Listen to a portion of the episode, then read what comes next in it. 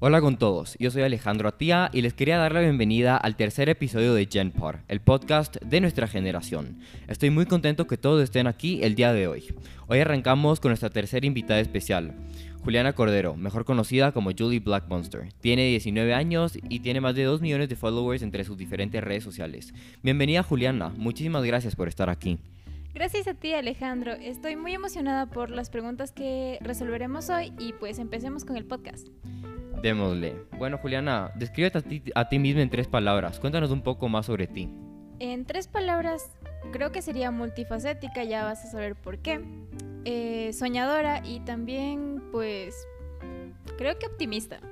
Cuéntanos el significado detrás de estas tres palabras que traes a la mesa el día de hoy. Bueno, multifacética por el hecho de que no simplemente creo contenido, sino también em, tengo, por así decirlo, mi vida estudiantil. Me dedico a estudiar tres cosas diferentes. Estudio en la universidad, comunicación. Estudio lo, de lunes a viernes inglés y los jueves y viernes estudio actuación. Eh, aparte de ello me dedico a generar contenido en las noches o en las mañanas y pues para las diferentes redes sociales, eventualmente cuando me contratan, también ahí y pues eso. Qué increíble Juliana, te felicito y me parece increíble la cantidad de cosas que haces. Cuéntanos, ¿qué sientes que es lo que te inspira a hacer tanta cosa? Básicamente me inspira el hecho de que amo lo que hago. Me gusta generar contenido y sacar sonrisas y ver que todo lo que estoy haciendo está surgiendo.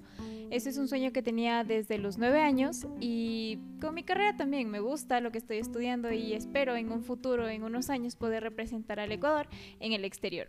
Cuéntanos cuáles son algunos de los objetivos que tienes planteado con tus diferentes carreras o la conexión que estas tienen entre sí. Que mi carrera y todo lo que estoy estudiando con lo que produzco es que en sí mi carrera puedo conocer nuevas maneras de comunicarme con la gente, enviar un mensaje positivo y hacer sonreír con cada video que yo pueda subir. Y con respecto a la actuación puedo manejar mejor mi cuerpo y mis expresiones y crear nuevos personajes jocosos y que sean representativos de mis cuentas. ¿Cuál sientes que es el obstáculo más difícil de hacer como tanta cosa, por así decirlo? Quizá el hecho de que a veces no duermo muy bien, sino simplemente trato de cumplir con todo, pero si es que ya no hay mucho tiempo para dormir, no se lo hace. De acuerdo contigo, y estoy seguro que la organización tiene que ser algo súper clave para ti, considerando todo lo que haces. Moviéndonos un poco de tema, también estoy seguro que la comunicación tiene que ser algo súper importante para ti y estoy seguro que es clave para que lleves a cabo todo lo que estás llevando a cabo. Moviéndonos un poco, cuéntanos alguna historia involucrando a algún follower tuyo, algo que puede ser que te haya hecho muy feliz o algo que te haya molestado un poco. Cuéntanos una anécdota. La verdad no tengo ninguna experiencia con mi following presencialmente, ya pues hay pandemia y todo eso. Pero, por ejemplo, ah, hubo unos meses en los que nos dedicamos a hacer bastantes Zooms. Y cuando lo hicimos muchas personas se conectaban y pues decían, Juli, me gusta lo que haces, me haces feliz y yo también el hecho de que tú puedas saludar a alguien o decirle que también lo quieres y aprecias que esté ahí para ti, pues es bonito el ver cuando una persona sonríe porque tú lo hiciste y simplemente no lo conoces de nada, sino es un espero que tengas un bonito día y te quiero mucho y esa persona se pone feliz. Eso a mí también me hace bastante feliz y me hace sonreír. Exactamente, y siento que ahí también es donde te das cuenta la influencia que puedes llegar a tener sobre otra gente y lo lindo que se siente también poder ayudar a gente de diferentes maneras, ya sea como tú dices, solo diciendo hola, ¿cómo estás? Me gusta cómo te vistes, por ejemplo, o sea, cosas así. Em, hablabas de los Zooms. ¿Cuál sientes que fue el aprendizaje más grande que sacaste de estos Zooms? Algo que se haya quedado contigo hasta el día de hoy que no sabemos la situación de nadie. O sea, como tú mismo lo mencionaste, yo he estado en las dos partes, en la parte de espectador y en la parte de creador. Y yo sé la influencia que puede tener un creador de contenido en que tú puedas sonreír u olvidarte de tus problemas, aunque sea por el tiempo que tú veas el contenido que genera. Entonces ese siempre fue mi objetivo. Muchas personas muchas veces me decían, yo llegaba del colegio triste y me ponía a ver tus videos y simplemente se me olvidaba por un momento. Y eso es algo que te marca realmente, es algo que tú dices, wow, o sea, realmente no sabía lo que podía hacer en ti. Gracias por decírmelo y pues espero que con el tiempo también pueda seguir haciéndote feliz. Qué lindo, Julián, y qué lindo el mensaje que estás llevando a cabo y transmitiendo. Hablabas de también estar en la perspectiva del espectador.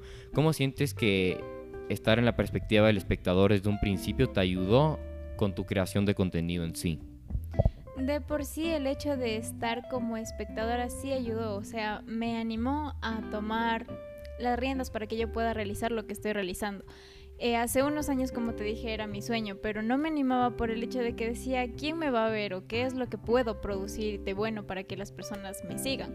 Cuando simplemente yo me aferré tanto a un creador de contenido y estoy muy agradecida por él, no lo conozco de nada y espero algún día poder conocerlo, pero eh, cuando yo lo pude hacer y recibí los mismos comentarios que yo tenía para esa misma persona, fue un wow, no puedo creer que simplemente haciendo lo que me gusta, generando el contenido que me gusta y divirtiéndome con lo que hago, puedo hacer que los demás se diviertan conmigo. Qué increíble y estoy seguro que es algo que te debe haber llenado mucho. Hablabas de al principio no atreverte tanto a sacar tu contenido. ¿Cómo sientes que se te fue esa vergüenza, entre comillas, por así decirlo, que tanta gente tiene. Personalmente siento que hay mucha gente que le encantaría sacar contenido, ya sea lo que tú haces, ya sea música, ya sea hasta podcasts, pero no lo hacen por un poco de miedo, por el miedo a la vergüenza. ¿Cómo sientes que uno puede sacar eso, sacar ese pensamiento de la cabeza de uno? Más que miedo fue por una anécdota que yo tuve antes. Eh, yo tuve mi primer canal de YouTube y recibí muchas críticas y mucho hate. Entonces fue en ese entonces un... Creo que no es para mí. Simplemente lo dejé y pues con el tiempo lo quise retomar. Para que pierdan el miedo simplemente... No te voy a decir que en estos momentos tampoco tengo miedo porque pues es nuevo. Todo lo que quieras hacer nuevo eh, te va a dar miedo. Pero si lo vas a hacer, hazlo con miedo Puede que resulte como puede que no. Y si no resulta, pues hay más oportunidades. Hay plan A hasta la Z. De acuerdo contigo y de acuerdo en que puede ser que a veces uno intente algo y no le salga, pero es cuestión de adaptarse y un poco modificar a lo que quiere ver la gente y no siempre eso, pero también hacer lo que le apasiona a uno, ¿verdad? Eh, Juliana, cuéntanos de algún proyecto que te gustaría desarrollar en el futuro. Pues a futuro me gustaría poder viajar y conocer a los otros creadores de contenido que son mis amigos y pues hacer algo grande. O si no, aquí dentro del país también poder participar en algunos de los sketches de Enchufe TV. Qué chévere visión, me parece increíble. Veía cómo eh, tienes un gran following de México. ¿Qué opinas de eso y qué, qué mensaje te gustaría mandarles? Pues sí, de hecho el following de México es porque empecé haciendo monólogos de un comediante que es bastante conocido. Entonces yo simplemente lo que les puedo decir allá que anhelo mucho conocerlos porque sé que son unas personas bastante cálidas y pues muchas gracias por todo el apoyo que hacen. ¿Tienes alguna fecha que te gustaría ir a México? ¿Tienes algún plan para eso o no tanto? Todavía no, por el hecho de que estamos en pandemia y es un poco complicado todo ello. Entonces, ya tenía fecha para ir este año, que era en febrero, pero como empezaron a incrementar los casos, tampoco quiero ser irresponsable y llevarme un virus o traerlo acá a mi país, entonces mejor prefiero quedarme aquí y manejarme ahora todo por vía internet. Qué bien, Juliana, me parece excelente. Hablabas de estos proyectos que te gustaría realizar. Cuéntanos cuál es tu sueño más grande. Como te mencioné, mi sueño más grande es poder representar al Ecuador en otros países, ya que sabemos que aquí tenemos talentos, pero quizá no los explotamos tanto como quisiéramos. Entonces yo quiero que también en otros países suene de, wow, esta actriz, esta presentadora, esta influencer es ecuatoriana y por eso está haciendo tanto reconocer. ¿A qué te refieres cuando dices que hay mucho talento pero que no es muy visto en el mundo? Expande un poco tu idea en ese tema en sí. Que básicamente nosotros nos quedamos aquí, o sea, no, no tenemos un poquito más de visión o quizá no nos hemos arriesgado a ir un poco más allá. Quizá por, como te dije, la pandemia o por algo, simplemente es un, ok, me quedo aquí porque voy, tengo que generar contenido aquí, pero ¿por qué no abrir las puertas a otro lado y también mostrar? que en Ecuador somos muy capaces de todo. Me parece que tienes toda la razón. Siento que acá en el Ecuador hay mucho contenido, pero este normalmente no sale de nuestro país y en verdad que espero que algún día puedas sacar el contenido de nuestro país. Sé que ya lo he dicho mucho con México, pero espero que puedas representar al Ecuador de manera mundial como, como me contabas. Hablando del futuro, ¿cómo te ves a ti en un año? En un año creo que seguiré generando contenido. Si es que ya acaba lo de la pandemia, pues ahí sí me buscaré métodos para poder conocer a los seguidores de otros países y como te dije a los creadores de contenido. Tenemos bastantes ideas, pero el hecho es que todos tenemos miedo por el hecho de contagiarnos o simplemente de que algo salga mal. Entonces, generando contenido, siguiendo con las actividades que estoy haciendo y posiblemente viajando. Definitivamente, creo que por más de que todos nos veamos de una forma diferente en un año, creo que algo que todos tenemos en común es que todos esperamos que ya la pandemia ya se haya ido a un año de aquí. ¿Cómo te ves a ti? No en un año, pero en 10 años. En 10 años ya me veo con mi carrera acabada. Básicamente ya ejerciendo todo lo que esté haciendo. No sé si siga generando contenido porque como las redes sociales evolucionan muy rápido, ponte y ya no exista TikTok, entonces, ¿qué saco yo? Eh, quizá generando también contenido en YouTube, uno nunca sabe ahí sí viajando, tomando mis, mis planes que tengo de, de representar al país, quizá viajando, llevándome a mi mamá a otros lugares y así. ¿Cuáles son los países que más te gustaría conocer? Como nos contabas antes también, estás aprendiendo inglés, entonces me imagino que te gustaría ir a Estados Unidos y que también debes tener un following allá es muy poco el, el following de allá, o sea, son más personas que hablan hispanohablantes, pero que viven allá. Me gustaría mucho, de por sí no es un país en específico, sino es el mundo. lo que me llama la atención son todas las culturas. El hecho de los trajes típicos, las comidas, lo que se dedican a hacer y todo lo que yo he podido ver en las películas, me gustaría ver si es que en la vida real también es así. Sí, la verdad es que súper de acuerdo contigo, Juliana. La verdad es que ver otras culturas y aprender de ellas es fascinante y te ayuda a aprender mucho, le ayuda a aprender mucho a uno como persona. ¿Cuál es el aprendizaje más grande que has tenido en tu carrera hasta ahora? Básicamente que no a todas las personas les va a gustar lo que tú hagas. Siempre va a haber alguien que te diga no está bien lo que estás haciendo porque a mí no me gusta. Y cuando eso ocurre, simplemente tú tienes que agradecer y decirle, por favor, si no te gusta, no mires, no hables, simplemente no dejes un comentario, porque igual el tema del hate es bastante fuerte. Porque así como tú lanzas tu comentario, no sabes qué tanto puede afectar al creador de contenido o qué problemas tenga en su en su mundo y el recibir tu comentario le hace más pedazos a esa persona. Sí, la verdad es que me imagino que debe ser súper fuerte. Ahora entremos al tema un poco del hate. ¿Cómo manejas el hate tú? ¿Y qué tanto sientes que te llega? El tema del hate es bastante complejo. De hecho, eh, cuando veo muchos comentarios de ello es por evitar las peleas entre las personas que me siguen y las personas que no les gusta mi contenido. Simplemente es un voy a borrar tu comentario, ya lo vi, ya ya me morí de iras, pero no quiero que nadie más lo haga, no quiero que discutan y todo eso.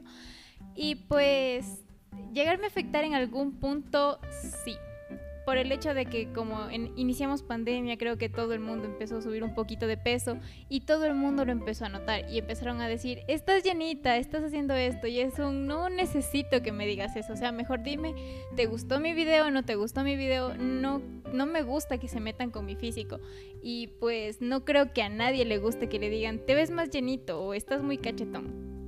De acuerdo contigo, también siento que hoy en día es muy mal interpretado el hecho de borrar comentarios. A mucha gente no le gusta. que los creadores borren comentarios, pero, o sea, yo personalmente sí siento que es algo súper necesario, o sea, por el bien del creador, de sus followers, o sea, de todo, la verdad. O sea, dime yo qué saco teniendo un comentario que me diga, ah, se te ve la panza. O sea, cuando vayan a ver personas que me digan, no es mi cuerpo, no opino. O sea, yo creo que mejor prefiero evitar todo eso, simplemente borrarlo y ya. O sea, y a todas las personas que son amantes de tirar hate o de decir sus cosas que lo sienten, mejor, si no tienen nada positivo, mejor pasen de video, porque no, en serio, no tienen idea de lo mucho o poco que puede llegar a afectar. Súper de acuerdo contigo y además, o sea, la persona, como dices, no sabe cuánto le afecta al creador y la persona tampoco termina ganando nada tirando hate, como le dicen, ¿verdad?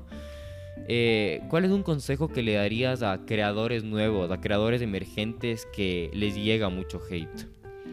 Que lo ignoren, o sea, que traten de hacer lo que aman y que no se priven por básicamente personas que no les guste. Siempre habrá una o dos personas que te digan que está mal lo que tú estás haciendo solo porque o lo estás haciendo bien o que simplemente quieren desquitar con alguien el odio que tienen, sino simplemente traten de hacer lo que les gusta, no tomen en cuenta ello y pues llénense más de los comentarios positivos, que es los que van a llover, y el hate que va a ser muy momentáneo. Tienes toda la razón y definitivamente siento que puede llegar a ser algo difícil de manejar para creadores emergentes. Moviéndonos un poco más a ti, cuéntanos qué significa Julie Black Monster y por qué ese es tu nombre en redes sociales. Bueno, como te mencioné, este es mi segundo canal de YouTube. Y cuando lo quise abrir, quise hacerlo diferente, o sea, no ponerle mi nombre porque sentía que era algo muy común, sino simplemente dije, vamos a crear un alter ego de mí que sea Juli, la persona que estén viendo en redes, y Juli, la que soy todos los días.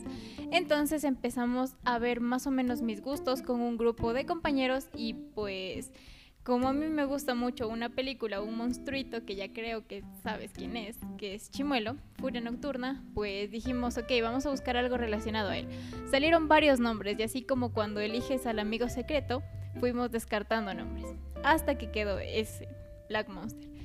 Dije, ok, pongámosle Black Monster al canal. Pero como no creo que sea algo sencillo de encontrar en Instagram, pongámosle algo un poco más personal. Cómo voy a compartir mi día a día, mis fotos y voy a hacer un poco más yo en esas redes, en TikTok y en Instagram, pongámosle mi nombre. Ok, Juli Black Monster. Qué interesante, me parece súper chévere el propósito detrás de tu nombre. Me imagino que alguna gente también no sé, no sé si solo gente, pero también compañías deben de haberte confundido, deben de haber pensado que te llamabas Julie, no sé si tu apellido era Black Monster. Cuéntanos alguna anécdota de eso, si es que tienes. De hecho, sí. Eh, he recibido varios paquetes de algunas empresas con el nombre la señorita Julie Monster o la señorita Julie Black y es un, ok, está bien, no, nadie conoce mi apellido y está bien entonces muchas personas me han dicho, eh, tú eres la, chica monster, ¿verdad? Y yo así de, no, pero sí. Me imagino. Hablabas sobre diferentes compañías que te han mandado diferentes paquetes. Cuéntanos cuál es la campaña de publicidad más grande que has hecho. Como tal no podría decirte algo importante porque no hay que minimizar nada. Las marcas con las que he trabajado son Toto, que me buscaron para hacer su campamento de verano, por lo que inició la pandemia y todo ello, y a mí me tocó la semana TikTok. Creamos un trend para que también las personas puedan hacerlo y con ello ganar unos premios. También trabajé posteriormente con Doritos.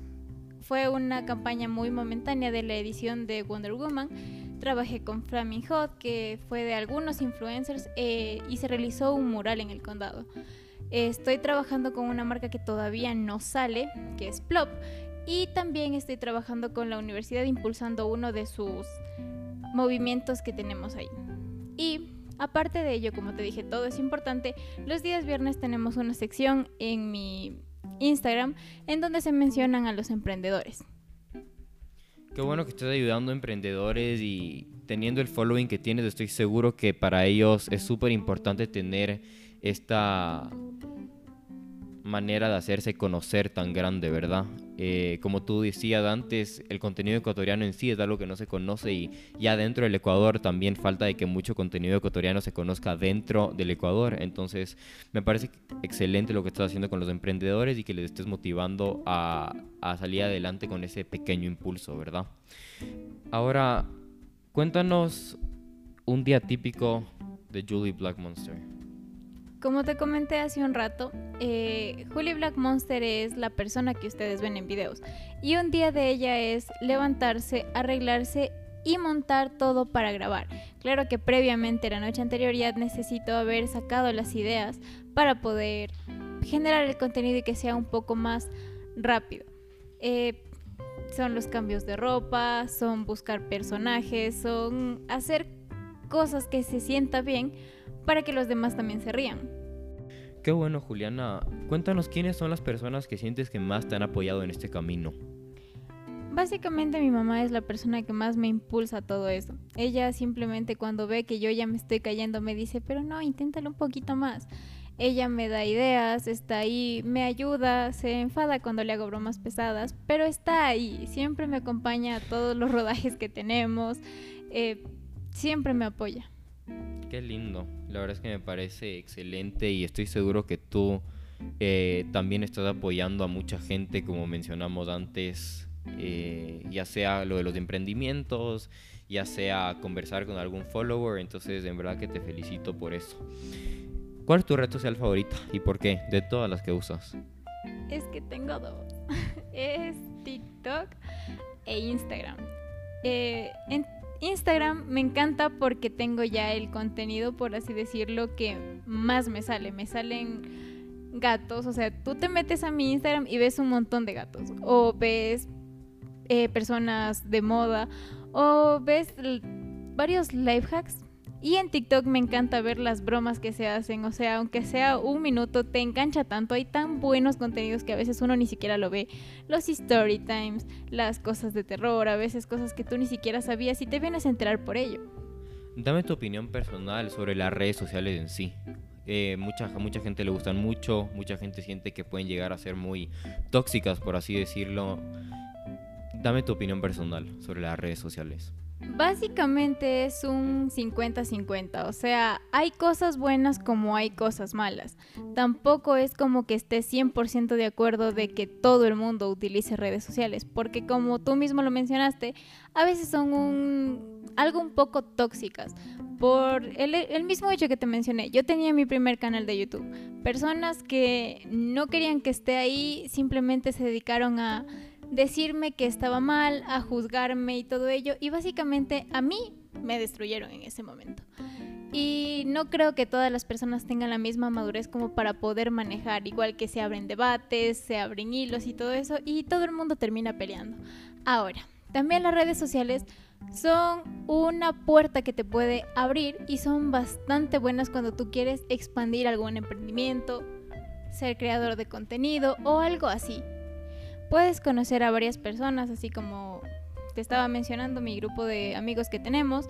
O sea, son muy buenas cuando tú quieres expandir un mensaje o quieres potencializar algo. Entonces es un pro y contra. Tienes que saber manejarlas, sí, pero a la vez también te abren bastante posibilidad a muchas cosas. Súper de acuerdo contigo. Yo personalmente conozco a, a gente que estaba haciendo contenido y que dejó ya sea contenido de fotografía, ya sea contenido de música, ya sea contenido como el que tú haces, que ha dejado por la cantidad de toxicidad y de hate que reciben, ¿verdad? En el otro lado, yo también siento que las redes sociales son una forma de crecer, una forma de poder salir adelante y una forma de hacerse conocer eh, para que el resto de la gente siga, la verdad es que lo que te encanta a ti. Sin embargo, siempre siento que es súper importante saber manejar las redes sociales porque si es algo que definitivamente, sin duda, te pueden hacer mucho daño, como también te pueden hacer mucho bien, ¿verdad? De hecho sí, o sea, no solo te pueden hacer mucho daño, sino tú también puedes hacer mucho daño. Porque bueno, eh, tú detrás de la pantalla eres una persona totalmente diferente, o sea, en tú, tú en una red social básicamente eres quien tú quieres ser. Puede ser, yo qué sé, una persona de otro continente y que quiera conocer a alguna persona de, yo qué sé, de aquí de Ecuador, por así decirlo. Pero en la realidad es otra, o puedes simplemente insultar a alguien y nadie te va a decir nada porque no sabe quién eres. Igual pasa lo mismo, o sea, si tú eres una persona bien intencionada, puede venir el contrario y te puede hacer daño a ti. Súper de acuerdo contigo. Cambiémonos un poco más al tema de cómo fuiste creciendo tu plataforma. Nos contaste cómo tomaste las riendas de tu canal de YouTube otra vez que habías dejado em, un poco abandonado. ¿Cómo empezaste a ganar fama? Mm, yo no, yo no me considero famosa, o sea, me considero una persona conocida. Y básicamente en YouTube yo no me puse a generar contenido. Hubo una temporada en la que sí subía videos semanalmente, pero inicié el año de grado, el último año, y yo dije, esto para mí va a ser imposible. Entonces lo dejé. Después, ya cuando salí del colegio, me gradué, empecé a subir contenido en TikTok, en la plataforma en la que más me conocen, y a partir de ello empecé a impulsar mis demás redes sociales. Hubo una temporada, más o menos hace un año, en que cada video que yo subía era tan bien aceptado que subía 100.000 seguidores por semana, así hasta llegar al millón. Entonces, hay momentos y momentos, y también tienes que saber qué tipo de contenido quieres subir y qué tipo quieres que vean tus, tus historias, tu contenido, tus ideas, todo lo que tú tienes que hacer tienes que direccionarlo de una buena manera para ganar así la audiencia que tú quieras tener. Qué impresionante, 100 mil seguidores por semana. En verdad que realmente impresionante. Em, ahora que ya te consideras una persona conocida, ¿cómo se siente ser una persona conocida? Créeme que se siente bastante bien. Como te dije, siempre hay miedo cuando yo empecé a ver ese crecimiento, yo dije, Dios mío, o sea, de la noche a la mañana tantas personas están viendo lo que estás haciendo y sin embargo dicen que les gusta lo que estás haciendo. Sientes un poquito esa presión de, y si dejo de crear contenido, ¿qué es lo que va a pasar? Entonces viene ese hecho de que si es que yo no creo contenido, puede que una persona se sienta triste y, no pueda sonreír ese día. O es el hecho de, ok, y yo qué es lo que pienso hacer. A veces se te van las ideas, a veces no sabes ni qué hacer contigo mismo, pero yo realmente creo que con mis seguidores es un amor mutuo, o sea, ambos nos damos amor, o sea, yo, yo pongo amor en los videos que hago, me demoro horas, tengo un montón de cambios de ropa, tengo un montón de personajes, pero mis seguidores me devuelven ese amor en los comentarios diciéndome, Juli, me hiciste el día. Estoy seguro que tus seguidores son lo que te impulsan a seguir haciendo esto y a también como que seguir creciendo tus plataformas, estoy seguro. Hecho, sí, o sea, y como te dije, también influye bastante mi mamá, porque yo varias veces he pensado en tirar la toalla y rendirme, porque no es fácil crecer en redes sociales. Como ya lo habíamos mencionado, eh, no siempre les va a gustar lo que tú hagas, entonces tú tienes que impulsar y tratar de ser tú, o sea, tratar de ser constante, no bajonearte. Sí, es un camino muy difícil y pues yo creo que si tú inicias con el objetivo de quiero ser conocido, quiero ganar fama, quiero esto, no se va a poder. O sea, mientras tú más anheles algo, quizá a veces no se da. Pero simplemente si lo haces por diversión, puede que ahí sí resulte. Sí, la verdad es que siento que con tal de que uno haga lo que uno le gusta y que lo hagas por pasión, no solo por el hecho de querer ganar followers y por eso, siento que te puede terminar yendo mucho mejor haciendo pues lo que amas, ¿verdad? Sí, la verdad sí, o sea, si es que tú básicamente disfrutas lo que haces, es hasta más fácil y más placentero cuando te toca grabar un video o te toca generar algún tipo de contenido, es muchísimo más sencillo. Va, y a todo esto yo también quiero hacer una pregunta. ¿Puedo? Dale, claro que sí. Ya. ¿De dónde surge la idea de hacer Gempod? Bueno, a mí la verdad es que siempre me ha encantado hablar, hablar y hablar más. Tanto mi familia como mis amigos saben lo mucho que me encanta hablar. A veces un poquito demasiado, ¿verdad? Pero bueno, me encanta hablar, compartir ideas. Entonces en el verano eh, se me dio la idea de empezar un podcast.